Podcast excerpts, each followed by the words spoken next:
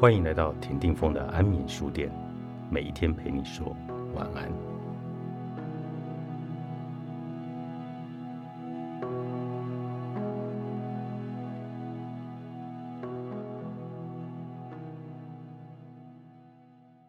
看到很多年轻人迷失在地狱梗里，把网络的歧视笑话当作现实生活的燃料，毫不在意的夹杂在日常的语汇中。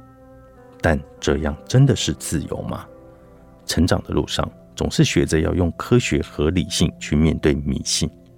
我也认同，人不该生来就为了要与来世造福或者赎先天的罪这些无法验证的目的而活，而是出生了之后才由自己决定本质。虽然这样看是一个很严格的无神论者，可是当我从一个莫衷一是的人生，渐渐能推论出离苦得乐、活在当下、节制欲望种种价值观。意外的发现，这些词汇和我曾接触过的宗教信条有所重合。虽然我总是怀疑传统的一切，但肯定有某些真理是需要我回过头来寻找，用以怀疑现代的一切。我曾经历一种可怕的学习经验：老师在教室黑板上一层一层的解题。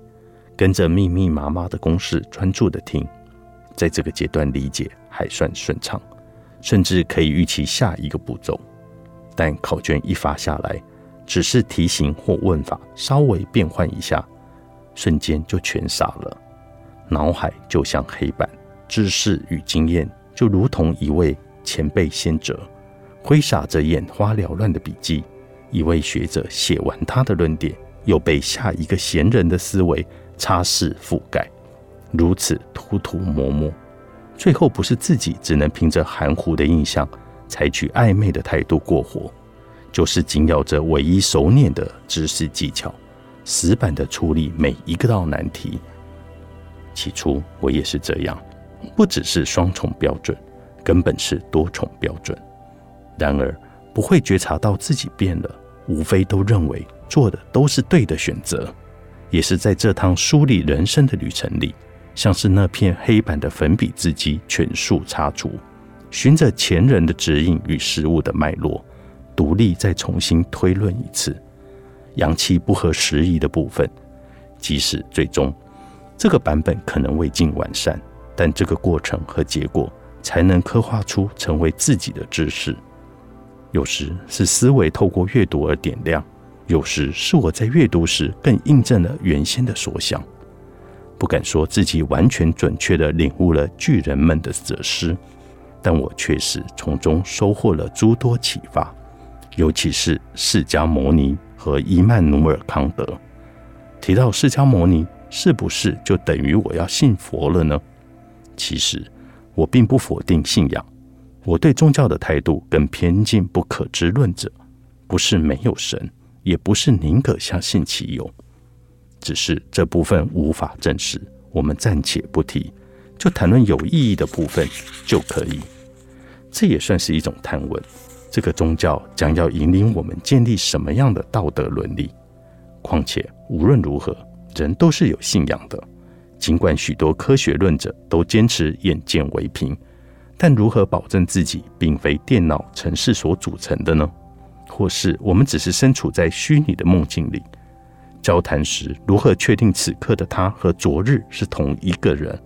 这些都非关理性的推断，反正就是信了。不妨先深究其他实用的部分，否则就会卡在没有定论的怀疑中，无法前进。然而，这不等于一切毋庸置疑。我反对的是未经质问论辩就将自己投入宗教中。那样的人不仅容易沦为教条式的思考，更是一不小心就会掉入邪教式的威权崇拜。在我的过往经验里，也经历过许多祭祀仪式徒留形式，不知本质。问过了好几个为什么，仿佛都不重要，只要求一代传承一代。甚至有些事物与现代价值观有所冲突，像是性别平等、环境保护。甚至烧纸钱也和已知的经济学自相矛盾，那更像是一种补偿心理。这些是我过往和宗教保持距离的原因。之所以提佛学和康德的学说，无非是他们为我现今抱持的节制思维扩充了更深的内涵。释迦牟尼说：“所谓色心为戒，因戒生定，因定发慧。”康德则主张行事不是为了避免惩罚，而是将美德归于义务，在心里建立规矩。这两者都在阐述节制需要仰赖自律，在心里建立道德的标准。许多人听到内建道德伦理，就避之唯恐不及。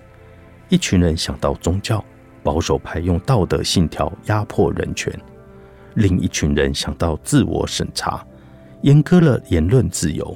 其实是误解了自律的本质。道德只宜律己，而不该用来戒人。佛家说，目的在于清净心。